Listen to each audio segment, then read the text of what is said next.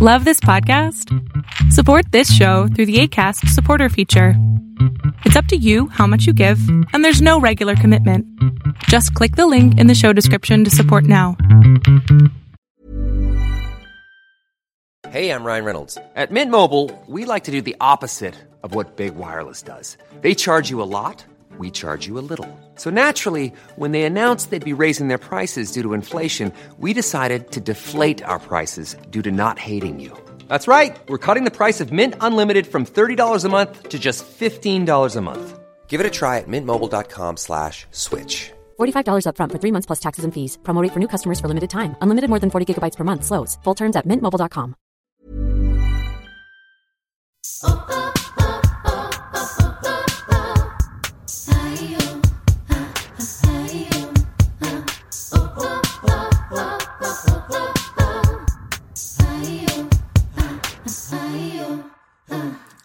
Bienvenidas a un episodio más de Yo Mujer. El episodio número 10. 10 episodios. Muchísimas gracias, estoy muy agradecida con todos ustedes por haber seguido de cerca esta primera temporada de Yo Mujer. Han sido 10 semanas muy transformativas y quiero agradecerte muchísimo por estar aquí, por darme la oportunidad de volver a acompañarte en lo que sea que estés haciendo, si estás manejando a un lugar, si estás caminando los perros, si estás haciendo ejercicio, si estás cocinando, si estás limpiando, donde sea que te encuentres en este momento. Muchas gracias por escucharme. Y antes de entrar en materia a lo que quiero platicar el día de hoy, quiero que nos tomemos un minutito para para respirar, a veces nos, nos toma todo el día de hacerte consciente de tu respiración. Entonces, si puedes cerrar los ojos, cierra los ojos y inhala. Y exhala. Ok, hola. Oye, pues 10 episodios ya, 10 semanas, no puedo creerlo. Este proyecto lo intenté como parte de de un proyecto más grande que estoy haciendo a tono personal, que tiene mucho que ver con vencer mis miedos. El 2019 lo estoy usando como un año de transición para hacer todas las cosas que no he hecho porque tengo miedo. Una de ellas fue este proyecto y me siento muy contenta de poderlo compartir contigo. También quiero decirte que ponerte metas cortas es mucho más factible que las cumplas que ponerte metas muy, muy, muy largas. Yo, por ejemplo, con este proyecto me puse la meta de 10 episodios. Fueron 10 semanas que me comprometí a grabar estos programas, a gestarlos, producirlos, postproducirlos y subirlos. Y también para darme la oportunidad de ver cómo me sentía, porque no podía pensar que si solo hacía uno o dos, era muy poquito tiempo. Si decía, bueno, voy a hacer 30, pues realmente eran muchos. Entonces tomé como una media y dije, pues lo normal, como una serie de televisión o, cualquier tipo de proyecto de entretenimiento, pues generalmente son 10 capítulos. Entonces dije, pues bueno, me voy a hacer estos 10 capítulos a ver cómo me va. Y la verdad de las cosas es que me fue bien. Me fue bien porque lo estoy logrando, estoy en el episodio número 10, pero fue complicado durante estas 10 semanas tuve setbacks, o sea que tuve como momentos de mucha frustración, momentos de mucho estrés, momentos de que no me alcanzaba la vida para poder grabar este episodio. De entrada, esta semana, hoy es lunes, hoy es en la noche cuando sube el episodio y hasta apenas hoy lo pude hacer. Y pues bueno, Aquí estamos disfrutando de este episodio hoy, que es martes. Ahora sí, ya para entrar en materia de lo que quiero hablar, quiero platicarte que estas 10 semanas fueron muy complicadas porque digamos que mucho de, los problemas que yo he tenido en mi vida han sido porque siempre he evado el dolor. Como que No me gustan las situaciones eh, complicadas, yo supongo que a nadie, ¿no? Pero yo soy una experta en evadir dolor, evadir conflicto. O sea, cuando tengo un problema con alguien, mil, mil veces prefiero pedir disculpas. O sea, prefiero decir, perdón, echarme la culpa de algo de que yo no tengo la culpa, solamente por no discutir solamente por no sentir mal, no hacer sentir mal a la otra persona o solamente porque las cosas no se pongan feas.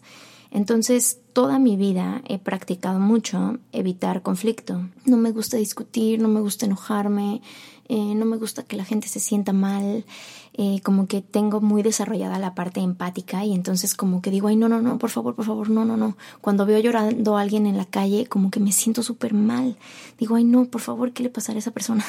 entonces, digamos que parte de los problemas más grandes que he tenido en mi vida han sido eso, que como no me gusta el dolor y no me gusta el conflicto y no me gustan las situaciones incómodas, pues me la he vivido huyendo de eso. Entonces estas 10 semanas realmente me enfrentaron con cosas personales que tengo que lidiar y que no puedo lidiar de alguna forma evitándolas, ¿me entiendes? Que no puedo lidiar sin sentirme un poquito incómoda, sin sentirme un poquito con dolor estoy pasando por un momento de dolor absoluto, dolor físico. Me lastimé una rodilla y es una rodilla que, que ya la tengo como, como un poquito lastimada de, de la vida. Pero cuando estoy pasando por un momento emocional complicado, me vuelve a pasar algo en la rodilla. Estaba corriendo un día que ahora no sé por qué me dieron ganas de correr. Yo odio correr, pero igual me empezaron a dar ganas de correr. No, yo sé por qué me dieron ganas de correr. Según yo quiero bajar de peso, o sea, es que estoy mal. O sea, según yo dije, ¿cómo puedo hacerle para bajar de peso? Porque sigo pensando que como no he llegado a mi peso ideal, entre comillas, por teta, por tarada, entonces dije, pues creo que cuando corres es cuando te mantienes muy chida. Y dije, no, pues chingona, voy a correr. Entonces me puse en la caminadora y sí, he corrido 5 kilómetros bastante. ¿eh? Estas 10 semanas yo creo que corrí 5 kilómetros diarios durante yo creo que 3 o 4 semanas, o sea, casi un mes. Y sí, evidentemente, claro que bajé un poquito de peso, pero tengo la rodilla chingada horrible. Me la fregué horrible. Bueno, no me la fregué, sino se exacerbó lo que ya tengo. Una inflamación de locura. El sábado pasado, neta, me me arrastré al baño, Oscar no estaba, eh, me sentí súper mal, yo con una bolsa de hielos así puesta en la rodilla y neta iba a gatas al baño de que me dolía horrible la rodilla. Entonces dije, a ver, o sea, ¿por qué me duele la rodilla? Pues porque estoy como loca haciendo más ejercicio del que puedo este, aparte haciendo yoga, corriendo, sacando al pe o sea, no, o sea, me, me enloquecí, me enloquecí con el ejercicio porque tengo un problema mental y me fregué la rodilla. Entonces, en cuanto me fregué la rodilla, honestamente dije, ok, tengo que parar, tengo que parar porque me está obligando a verme, me está obligando a que estoy mal. Y con el dolor de la rodilla. y una contractura muy complicada que traigo del lado derecho de la espalda, me he sentado por primera vez en mi vida con el dolor, con el dolor físico. Porque generalmente cuando me dolía algo, pues lo que hacemos todo el mundo, ¿no? Te tomas antiinflamatorios, te untas lo que me digas para quitártelo, ¿no? Haces, yo he hecho así terapias de contrastes de locura para, para quitarme el dolor y, y, avanzar y mejorar. Pero hay veces que al hacer todo eso me distrae del dolor y no me deja aprender de el dolor. Entonces esta es la primera vez que decidí tomármelo con calma. Yo sé que no estoy mal, no es como que necesito ir al, al doctor porque me tienen que operar de la rodilla o así, no. Sé que tengo una inflamación de locura, porque es algo que ya me ha pasado antes. Pues nada, me senté con el dolor, me senté a a meditar sobre el dolor físico que tengo y que evidentemente eh, obedece a otra cosa. Durante estas 10 semanas también estuve haciendo mi siembra menstrual, que eso también trajo a la superficie muchas emociones que tengo como un poquito enterradas. De entrada de lo que estoy trabajando en estos momentos es la ira, tengo mucha, mucha ira acumulada. Y pues claro, si todo este tiempo no he tenido las discusiones que debo de tener con la gente, con las situaciones, conmigo misma, y me he dedicado a consentirme o a consentir a los demás o a de literalmente ponerle una capita de, de azúcar a las cosas feas como para no lidiar con ellas, pues evidentemente tengo mucha ira acumulada. Ira acumulada que la tengo físicamente en el cuerpo y neuralmente, o sea, mis pensamientos eh, tienden a ser negativos porque tengo mucha ira acumulada. Y entonces pues lo que me he dedicado a hacer es a trabajar con mi ira a través de la meditación. Y ha sido súper doloroso.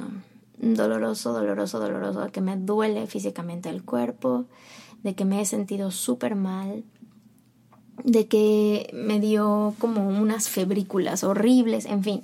Eso han sido durante estas semanas que he tratado de hacer este podcast de la forma más eh, real, auténtica, y creo que me ha transformado, me ha transformado en que mi acercamiento con el dolor ahorita es un poquito más, más cálido, es un poquito más abierto. Estas meditaciones que estoy haciendo para trabajar con mi dolor y para trabajar con mi ira me han obligado a verme a mí, me han obligado a ir hacia adentro, me han obligado a, a cambiar las prioridades de mi día y a ponerme un espacio más claro para mí.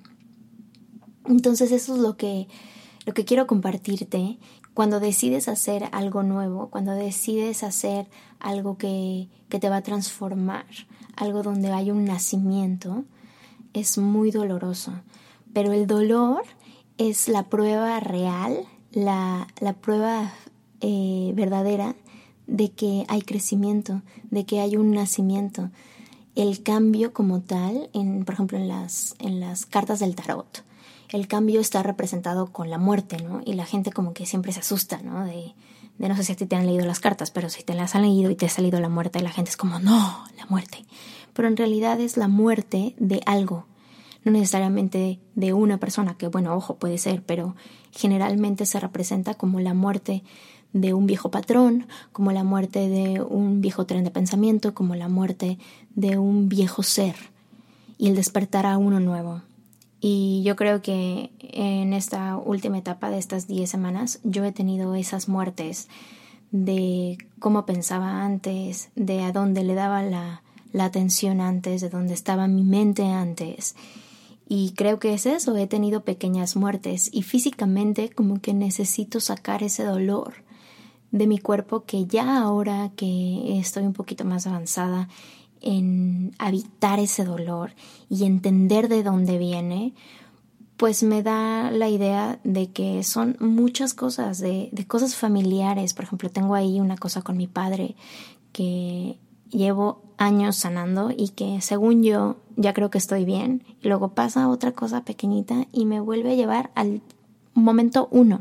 Eso en particular, sobre todo cuando, cuando eres mujer, y tienes eh, problemas con los padres, específicamente con el padre, tiene mucho que ver con tus relaciones con hombres.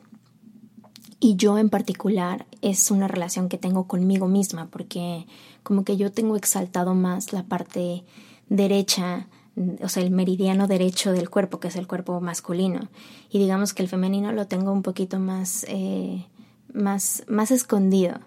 Y ahora que estoy trayendo la parte femenina a mi vida, haciendo como diferentes cosas y, y meditando mucho en que sea mi intuición quien guíe todo y no tanto mi fuerza o mi parte analítica o mi parte de control, pues evidentemente estas cosas que entre comillas me han funcionado toda mi vida, pues ahora están puestas en tela de juicio y pues todo se me derrumba. No sé cómo ser si no soy controladora, no sé cómo ser si no soy analítica, no sé cómo ser si no soy la que tiene la razón, no sé cómo ser si no soy eh, la que tiene el poder absoluto o el control absoluto o la última decisión.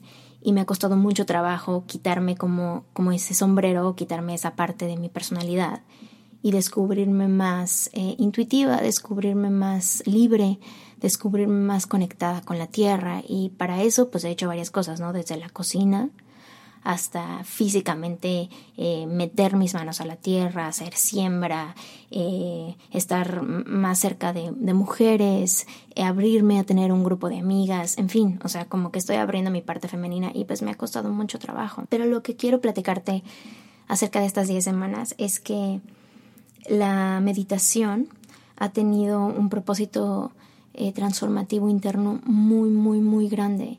Y meditar, yo sé que todo el mundo te dice, ay, deberías de meditar. Y luego te sientas a meditar y cualquiera que haya intentado meditar, es súper complicado. O sea, te sientas y lo primero que es es cierras los ojos y lo primero que pasa son estas miles de imágenes, pensamientos, colores, ideas que tienes todo el tiempo. Pero la práctica es la que te da el espacio entre una idea y otra, una imagen y otro, un color y otro, una persona y otro. Ese pequeño espacio, ese pequeño gap, es el que tenemos que expandir durante la meditación, porque en ese espacio es donde radica tu ser, es donde vive tu verdad, es donde hay amor absoluto, es donde hay paz, es donde existes tú y no tu mente, existes tú y no el juicio de alguien más, existes tú, eres. Eso se crea con práctica.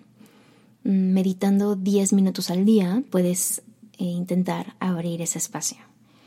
Y este espacio es súper importante porque ahí, justamente ahí, es donde puedes encontrar información importante con respecto a ti. A mí la meditación me ha ayudado para darme cuenta cuántas veces pienso lo que pienso o qué es lo que más pienso, porque mm, en la mente, digamos que siempre hay como dos vertientes. La primera es la verdad, la verdad absoluta de lo que pasa, de lo que eres, de lo que haces. Y por otro lado está lo que dice tu ego o lo que dice tu, tu juez supremo, como yo le llamo, o lo que tienes este diálogo interno que constantemente está ahí. Entonces, saber diferenciar entre estas dos eh, vertientes es algo súper importante que puedes usar a tu beneficio, que puedes poner a tu servicio. Y si no intentas y si no practicas y si no te da curiosidad de avanzar en la parte de la meditación, pues es muy difícil que puedas conocerte al 100. Esta es una de las herramientas que yo recomiendo para que te puedas conocer para que puedas saber por qué piensas lo que piensas, por qué reaccionas como reaccionas. A través de la meditación yo me di cuenta cómo tenía tanta ira, frustración eh, adentro de mí, pero lo más importante, cuánto evadía eso. Cuánto prefería ponerme en el lugar de, ay no, donde esté más cómoda, ay no, donde no me duela tanto. Por ejemplo, yo siempre he querido tener el abdomen marcado. Pero en cuanto empiezas a ir al gym y empiezas a hacer las 18.000 abdominales o lo que sea. Ready to pop the question? The jewelers at BlueNile.com have got sparkle down to a science with beautiful lab-grown diamonds worthy of your most brilliant moments. Their lab-grown diamonds are independently graded and guaranteed identical to natural diamonds, and they're ready to ship to your door. Go to Bluenile.com and use promo code LISTEN to get $50 off your purchase of $500 or more. That's code LISTEN at Bluenile.com for $50 off. Bluenile.com code LISTEN. Y empieza a doler muchísimo, pues yo paro porque no me gusta el dolor físico.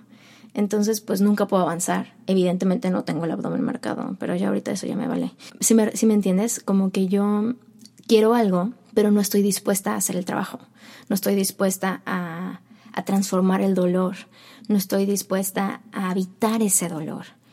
Y gracias a que ahora estoy súper, súper puesta en conocerme, esa es una curiosidad que tengo ahora, pues esta herramienta ha sido súper buena para eso. Y no solamente eso, sino que ha sido mi catalizador que ha transformado un par de sueños que tengo en realidad. Uno de estos es convertirme en la mejor versión de mí misma, en saber que he hecho todo lo que puedo por conocerme para que el día de mañana todas mis relaciones tengan verdad. Para que cuando yo me presente con esta persona o para este trabajo o para este proyecto, siempre tengan la mejor versión de mí, y no una versión alterada de lo que alguien más dijo que tengo que ser, lo que un gobierno dice que yo tengo que ser, lo que un género dice que yo tengo que ser, lo que un país dice que yo tengo que ser, lo que una cultura dice que yo tengo que ser. No, esto es algo que yo ya trabajé en mí y así es como yo me quiero presentar. Así es como yo sé que esto que estoy presentando, esto que estoy trayendo a la mesa, esta persona, esta mujer que estoy trayendo a esta relación, es la mejor versión posible que existe en este momento de mí. Y la forma en la que he hecho esto es empezando mi día de una forma proactiva. Independientemente si lo hago positivo o lo hago afirmativo, quiero empezar mi día de una forma activa, donde al abrir los ojos tengo un, momentito de agradecimiento, de no tener el celular, no tener el celular hasta después de que haya hecho ya algo físico, hasta después de que ya me haya estirado, hasta después de que ya haya ido a caminar, hasta después de que ya haya hecho mi, mi, meditación, hasta después de que haya pasado algo físico, hasta después de ese momento me doy la oportunidad de ver el celular, porque el celular es literalmente algo que me lleva a algo lejos que no soy yo. Tengo mensajes de alguien que me escribe acerca del pasado o mensajes de alguien que me escribe acerca del futuro, donde me piden que haga cosas por alguien más. Y en este momento, por lo menos en mi mañana, yo decido que no. Yo decido que mi mañana es completamente para mí. Cuando agarro el celular es porque activamente estoy decidiendo agarrarlo. Porque ya sé que entonces ahorita sí estoy abierta para servir a los demás. Estoy abierta para resolver pendientes. Estoy abierta para empezar el día a día o empezar el trabajo. Porque me he dado cuenta que es más fácil crear metas semanales o metas mensuales donde haces pequeñitas cosas todos los días, o sea, en promedio tres, que tratar de hacer una meta por día, ¿me explico? Esto de que yo me levanto y trato de hacer estos 20 minutos de ejercicio o la meditación o el agradecimiento o no usar el celular, son pequeñas cosas, son cosas súper, súper simples que a lo largo de un determinado tiempo hacen un cambio verdadero. Porque si por cualquier razón no logro hacer una cosa al día, eso crea mucha frustración y me deprime. Por ejemplo, si todos los días quisiera eh, hacer una hora de cardio, o todos los días quisiera cocinar y comer súper sano, o todos los días quisiera ser 100% exitosa en mi trabajo, pues evidentemente va a haber días que no se puede. Pero como no tengo la meta de hacerlo diariamente, sino simple y sencillamente de hacerlo lo más que pueda en una semana, lo más que pueda en un mes, lo más que pueda en 90 días, pues evidentemente es muy posible que si un día me faltó no me deprima tanto. Si planeas a la semana o el mes, tienes más apertura de tiempo por si un día no lograste ir al gym o comer bien o meditar o ir a yoga o cocinar o trabajar en lo que quieres trabajar en tu sueño y hacerlo sin que la vida te pase encima y no sentirte mal porque no lo estás logrando. Regresando a lo de la meditación, yo pongo 10 minutos porque siento que 10 minutos los puedes usar en cualquier momento después de haber tenido una junta muy complicada o por ejemplo, cuando vas de un lado a otro, puedes cerrar los ojos, bueno, si vas manejando no, pero si tomas transporte público o si por ahí tomas Uber o si estás esperando a que llegue alguien y ya de repente va tarde, esos 10 minutos los puedes usar para conectar otra vez contigo, para checar cómo estás. Y a mí lo que me encanta de tener 10 minutos de meditación por aquí y por allá es que tengo una pregunta, hago preguntas en esta meditación, como para callar mi mente, para quitarme como todas estas imágenes y colores y personas y pensamientos que tengo que me acechan. Lo que hago es concentrarme en la respiración, en cómo inhalo y cómo exhalo, en qué músculos se, se extienden y qué músculos se contraen durante mi respiración y al mismo tiempo, cuando tengo la mente muy, muy, muy, muy ocupada o tengo mucho ruido mental, lo que hago es hacer una pregunta generalmente pregunto qué necesito ver, qué necesito aprender. No de qué cosa, sino de la vida. ¿Qué necesito ver ahorita?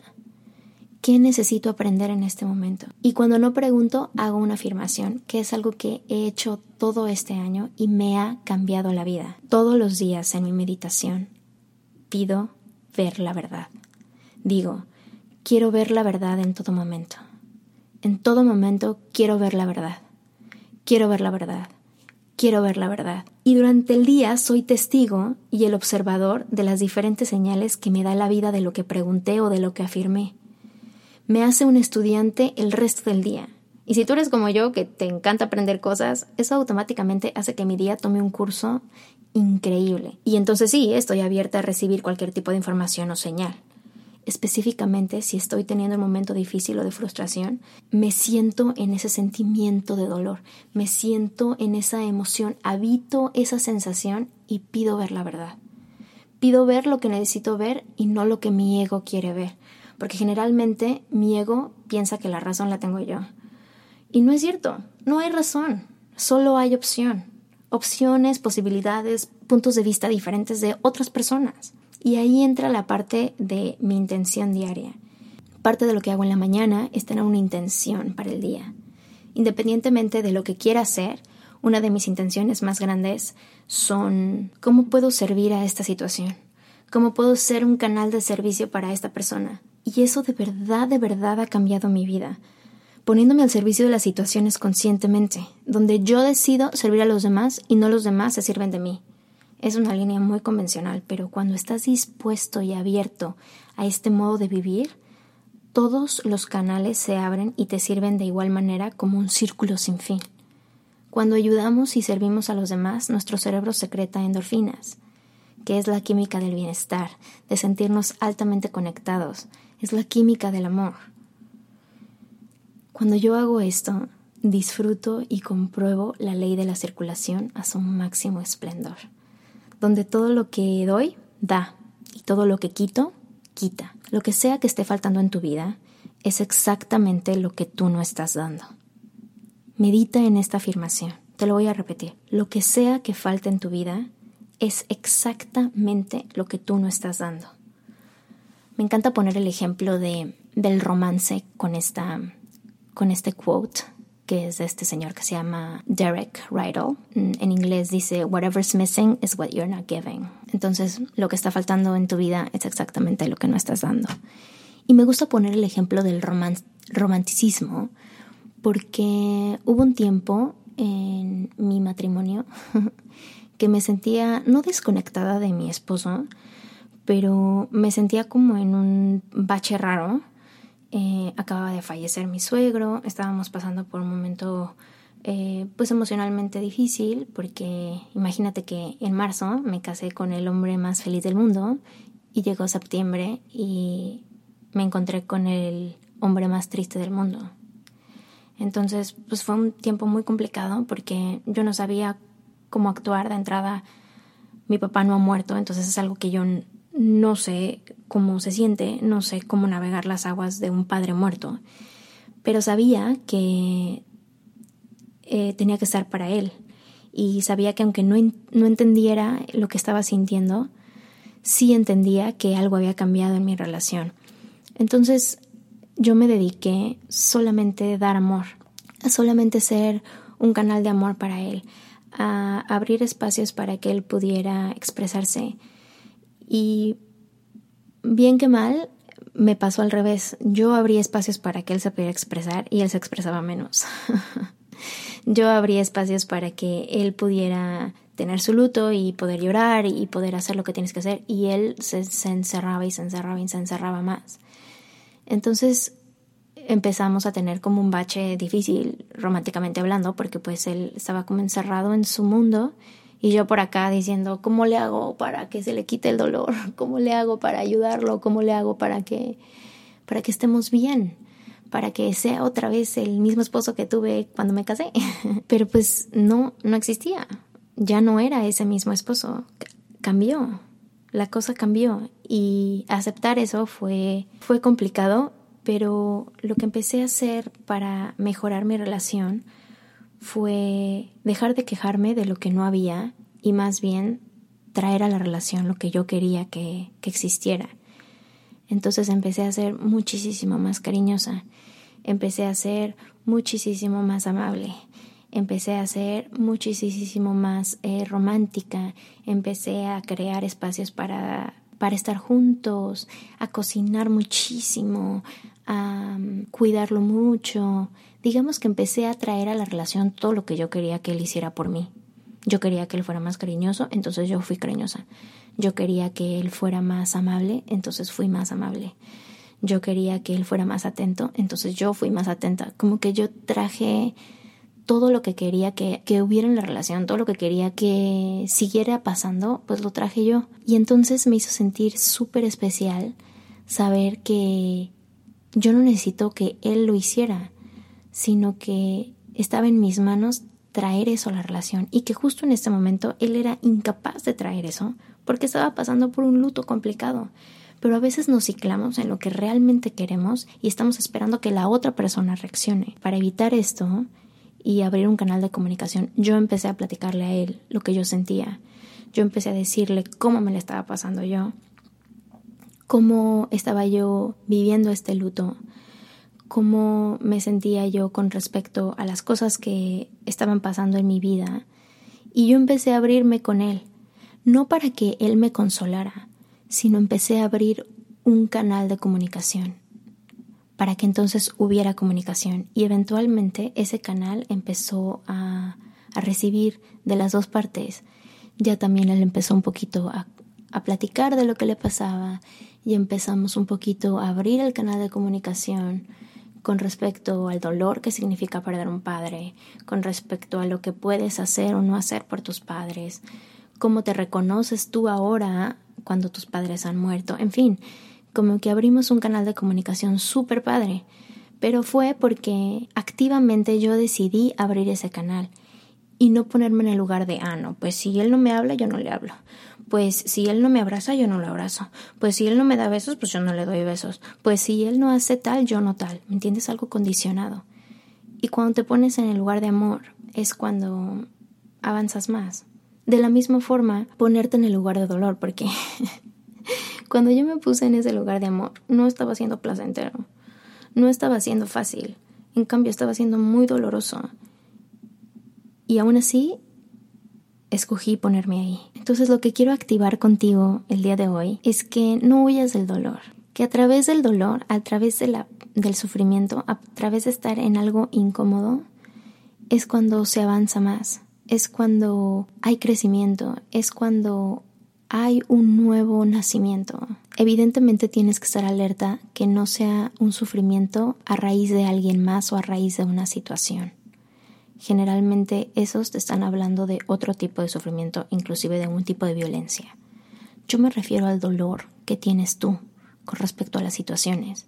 Si tienes que perdonar a alguien, hacer esa llamada, si tienes que tener esa confrontación, si tienes que decidir dejar ese trabajo, si tienes que decidir dejar esa relación, si tienes que decidir hacer algo que sabes que te va a doler, y que no lo haces porque eres como yo, que huyes del dolor, que evades el, sufrimiento, yo te digo que sentarte en el dolor, sentarte en ese sufrimiento, te va a hacer libre, te va a hacer libre y te va a hacer mucho más abierto a que seas compasivo, a que puedas entender cuando alguien está pasando por una situación así. Apenitas me hice un piercing. Se llama Forward Helix. Es un piercing que está como en la parte de adentro del el oído, es un cartílago pequeñito. Siempre habría querido tener un piercing ahí, pero me daba miedo porque iba a ser muy doloroso, pero me encantaba. Y entonces, 2019, mi año de hacer todo lo que me da miedo, ayer me lo hice y me dolió menos de lo que pensé, me gusta más de lo que creí. No te digo que te vayas y te hagas piercings, lo que sí te digo es que hagas lo que quieres hacer aunque te duela. Haz lo que quieres hacer aunque te dé miedo. Decide. Haz cosas. Activando tu poder, activando tu intuición, activando tu poder de decisión, es como vas a avanzar. Yo por el contrario decidí no hacer eso durante mucho tiempo. Pero nunca es tarde. Me tomó 32 años y aquí estoy. No voy a dejar de hacer este podcast. Me ha parecido algo súper transformativo o transformador. Tengo una segunda temporada que viene con cosas muy cool. Deseo que avancemos juntas. Tengo también un lineup de invitados que te va a gustar muchísimo. Y pues nada, aquí estoy para ti, para lo que necesites. Escríbeme, eh, déjame un review o mándame un mail, como he hecho con mucha gente. Leo todo. Es súper importante para mí saber cómo te vas sintiendo, saber cómo vas avanzando. Me motiva mucho saber cuando estás decidiendo hacer cosas por ti y sobre todo cuando le estás dando la oportunidad a crecer, te estás dando la oportunidad a tener un cuidado personal más valioso, estás creando oportunidades para ti que vengan gestadas desde ti y no desde nadie más, donde estés creando una vida de la cual no te quieras escapar, porque te gusta tu vida, porque tú has tomado esas decisiones. Gracias, gracias por ser parte de este periodo de transformación y gracias por quererlo compartir conmigo y con la gente que está a tu alrededor. Actívate. Te veo el próximo martes. Esto es Yo Mujer.